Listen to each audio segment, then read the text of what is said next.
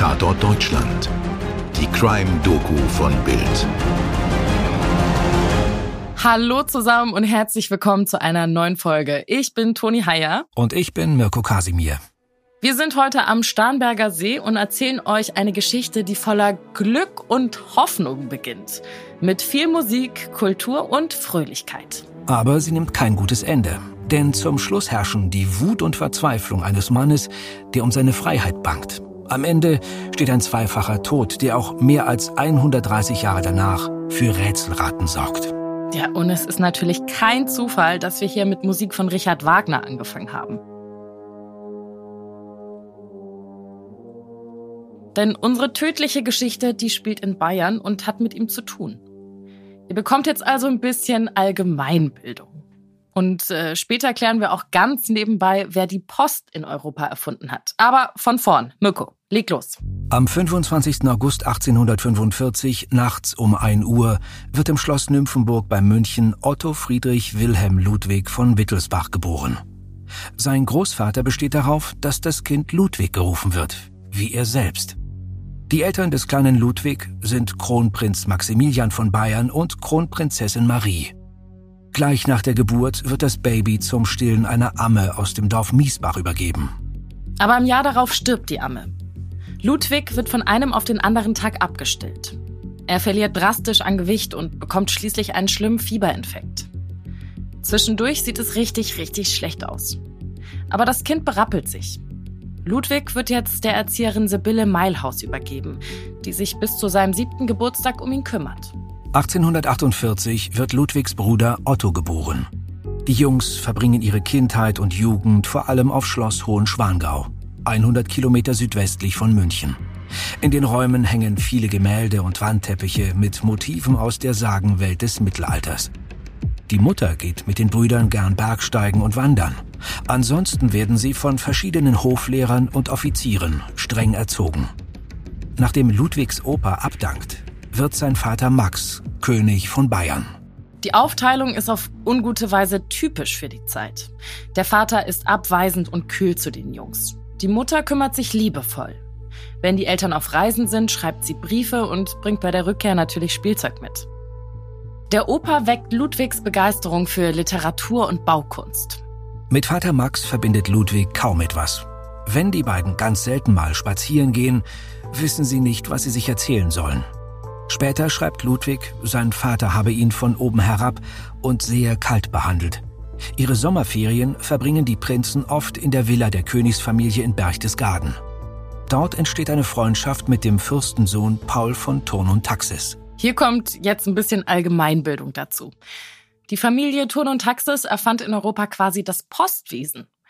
Das fing an mit Reitern, die im 14. Jahrhundert als Kuriere unterwegs waren und führte schließlich um 1600 herum zur Gründung der Kaiserlichen Reichspost. Bekannte Nachfahren der Familie sind die bekannte Gräfin Gloria von Thurn und Taxis und ihr Bruder Alexander von Schönburg, der ist übrigens unser Bild-Adelsexperte. Aber Klammer zu und weiter in der Geschichte. Am 10. März 1864 stirbt Ludwigs Vater Maximilian nach einer kurzen, heftigen Krankheit, an der sogenannten Rotlauferkrankung. Das ist eine bakterielle Hautentzündung. Mit gerade mal 18 Jahren wird Ludwig jetzt König von Bayern. Genauer gesagt, Ludwig II. von Gottes Gnaden, König von Bayern, Pfalzgraf bei Rhein, Herzog von Bayern, Franken und in Schwaben. Bei den Trauerfeiern für Maximilian am 14. März sieht man den jungen Mann zum ersten Mal in seiner Rolle als König in der Öffentlichkeit. Ludwig ist mit seiner Größe von 1,93 quasi ein Riese. Er ist recht für die damalige Zeit. Er hat volle gewellte Haare, einen ernsten Blick aus dunklen Augen und volle Lippen. Als er sein Amt antritt, weiß er wahrscheinlich nicht, in was für eine spannende Phase die Welt jetzt eintritt. Europa steht vor dem Start in die Moderne. Enorme technische Fortschritte revolutionieren die Landwirtschaft und führen schließlich zur Schaffung der Industrie. Die Städte wachsen. Politisch wird Europa vom Zarenreich Russland, von den Engländern, Spaniern und vom großen Österreich-Ungarn beherrscht und vom mächtigen Frankreich unter Napoleon III. Deutschland gibt es streng genommen zu dieser Zeit noch nicht. Preußen ist das mächtigste Reich auf deutschem Boden. Und dann gibt es noch Königreiche wie Sachsen, Württemberg und eben Bayern. Ludwig muss als bayerischer König sehr schwierige Entscheidungen treffen. Schon zwei Jahre nach seinem Amtsantritt gerät Bayern im Krieg zwischen Preußen und Österreich zwischen die Fronten. Preußen will ein deutsches Großreich unter seiner Führung. Am liebsten würde Ludwig aber sein Bayern aus diesem Krieg raushalten. Aber es gibt halt einen Bündnisvertrag mit den Ösis. Preußen gewinnt die Auseinandersetzung und Bayern muss Millionen nach Berlin überweisen. Gönnen wir uns bis zum nächsten Krieg ein bisschen Kultur. Denn die ist dem bayerischen König sehr wichtig. Ludwig bewundert den Komponisten Richard Wagner. Den 32 Jahre älteren Künstler trifft er im Mai 1864 zum ersten Mal persönlich. Und sofort fühlen sich die Männer verbunden.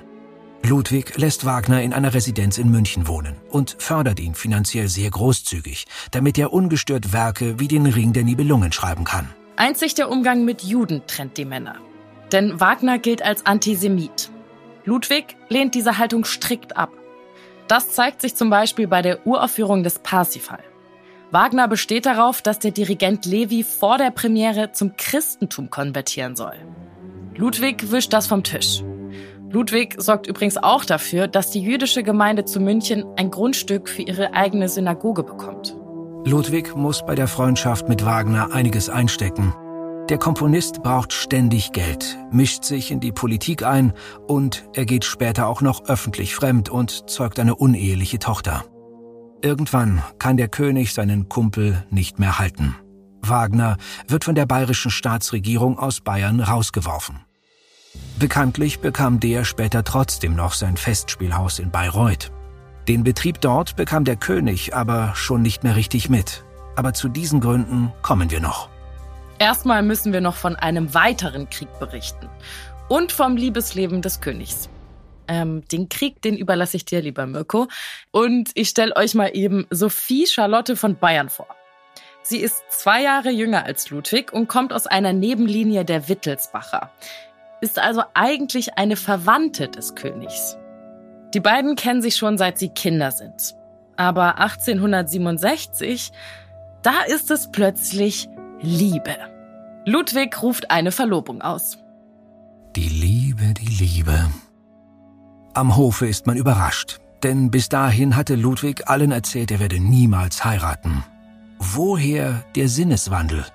Zeitgenossen vermuten, dass Ludwig sein Leben in diesen Tagen radikal ändern wollte, weil seine Freundschaft mit seinem Adjutanten Paul von Thurn und Taxis zerbrochen war, dem Freund aus Kindertagen.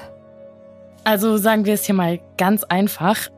Nach allem, was man weiß, ist König Ludwig II. von Bayern schwul und Paul von Thurn und Taxis, das war sein erster Partner.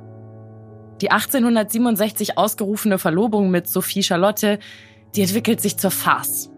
Den Verlobungsball im Februar verlässt Ludwig schon nach einer Stunde wieder. Während für die geplante Hochzeit noch reichlich Geld ausgegeben wird, entfremdet sich das Paar immer weiter. Im Oktober 1867 wird die Verlobung dann auch schon wieder aufgelöst. Übrigens, in Wahrheit hat sich Sophie drei Tage nach der Verlobung in einen Kaufmann namens Edgar Hanfstengel verliebt. Von da an trafen die beiden sich heimlich.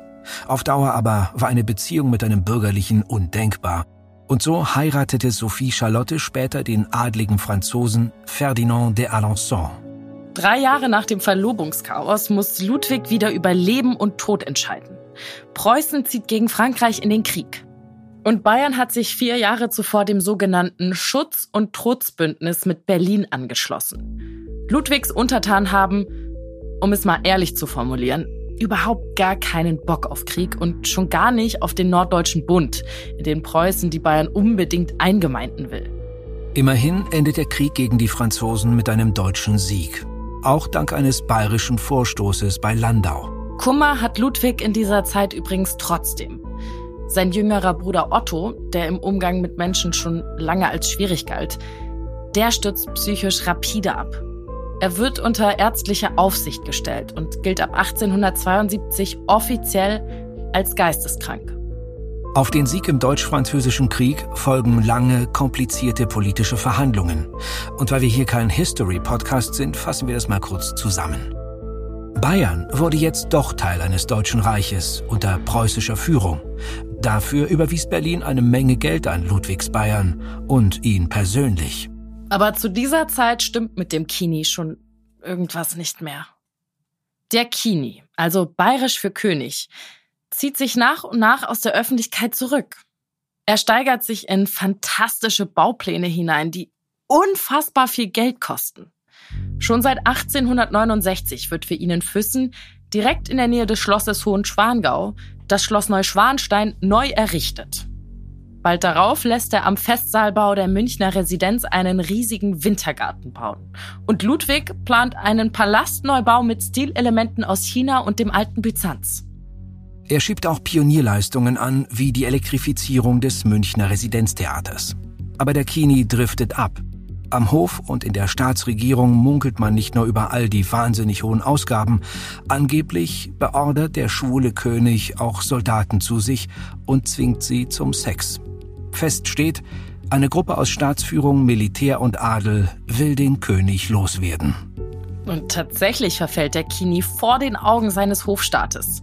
Er macht die Nacht zum Tage, säuft und futtert Süßes ohne Ende. Er wird fett, die Zähne fallen nach und nach aus. Was genau mit ihm passiert, das ist nicht ganz klar, weil ja keiner mehr fragen kann. Zeitgenossen erklären Ludwig schlicht für verrückt, für seelengestört oder paranoid. Moderne Psychiater deuten seine Symptome heute als Zeichen von Sozialphobie, also Scheu vor anderen Menschen und als schizotypische Störung. In der Fachliteratur heißt es, Menschen mit einer schizotypischen Persönlichkeitsstörung haben ein tiefgreifendes Defizit bei den zwischenmenschlichen Beziehungen und ihren sozialen Fähigkeiten. Außerdem zeigen sie Eigentümlichkeiten in ihrem Verhalten, im Denken und bei der Wahrnehmung. So ist ihr äußeres Erscheinungsbild oft skurril oder ungepflegt und ihre Sprache eigenwillig. Auf andere wirken sie oft unzugänglich, gefühlsarm und gleichgültig. Es ist schließlich der bayerische Ministerpräsident Johann von Lutz, der im Frühling 1886 ein Gutachten über den König in Auftrag gibt. Und zwar beim Obermedizinalrat Dr. Bernhard von Gudden. Der ist Spezialist für Gehirnanatomie oder wie man damals auch sagte, Irrenarzt. Seine Majestät sind in sehr weit fortgeschrittenem Grade seelengestört. Allerhöchst dieselben leiden an jener Form von Geisteskrankheit, die mit dem Namen Paranoia bezeichnet wird. In der Nacht auf den 10. Juni erscheint eine Gruppe von elf Offiziellen auf Schloss Neuschwanstein, um den König abzusetzen. Aber der ist vorgewarnt, versperrt das Tor und Ludwigs treue Anhängerin, Baronin Spera von Truchsess, erscheint wie eine Furie vor der Kommission und bedroht sie mit ihrem Schirm. Und was für ein Debakel das Ganze. Ludwig erwägt derweil sogar den Selbstmord. Aber schließlich gibt er nach und lässt sich in sein kleines Schloss im Berg am Starnberger See bringen. Das hatte man zu einer Art Privatsanatorium umgebaut. Um den König kümmern sich jetzt der Arzt Dr. von Gudden und Wachleute. Nachfolger Ludwigs wird sein Onkel Luitpold. Am Abend des 13. Juni 1886 brechen der König und sein Arzt von Gudden zu einem Spaziergang am Starnberger See auf, der damals übrigens noch Würmsee heißt. Als sie um 18.45 Uhr losgehen, kommt ausnahmsweise kein Wachpersonal mit. Es beginnt zu regnen. Zunächst leise, dann immer stärker. Gegen 20 Uhr wundert sich das Personal im Schloss, wo die beiden überhaupt bleiben. Königliche Wachleute strömen aus und durchsuchen den Park, finden aber nichts. Mit einem Fischerkahn wird das Seeufer abgesucht. Um 23 Uhr wird der König entdeckt, leblos auf dem Wasser treibend. Eine halbe Stunde später wird auch von Guten entdeckt. Auch er treibt tot im Wasser. Ludwigs Uhr ist um 18.54 Uhr stehen geblieben. Die Obduktion ergibt bei ihm keine Verletzungen. Von Gudens Gesicht ist von Kratzwunden und einem blauen Fleck entstellt.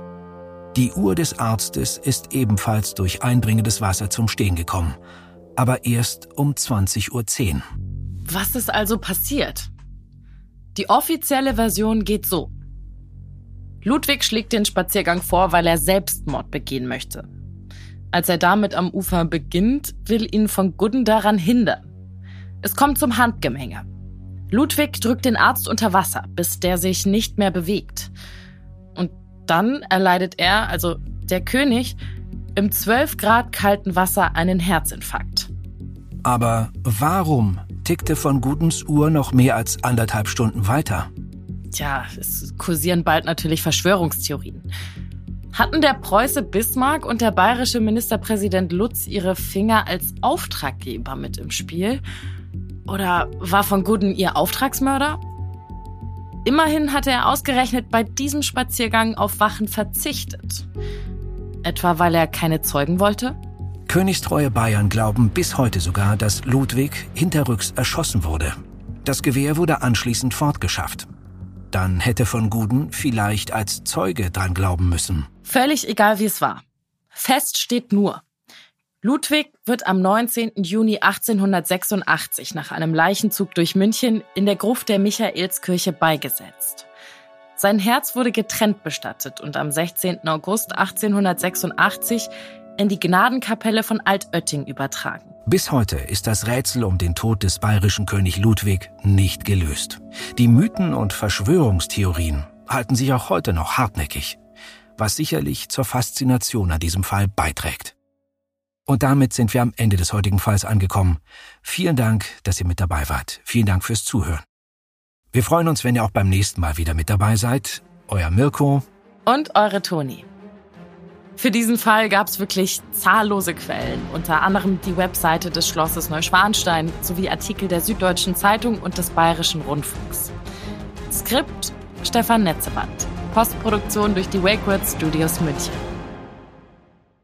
Dir hat diese Folge von Tatort Deutschland gefallen? Du bekommst von True Crime einfach nicht genug. Dann hör jetzt in unsere weiteren Folgen rein. Hier warten mehr als 200 spannende Fälle auf dich, wie das Verschwinden von Rebecca Reusch, der Prozess gegen O.J. Simpson oder die Entführung von Ursula Herrmann. Wir hören uns bei Tatort Deutschland.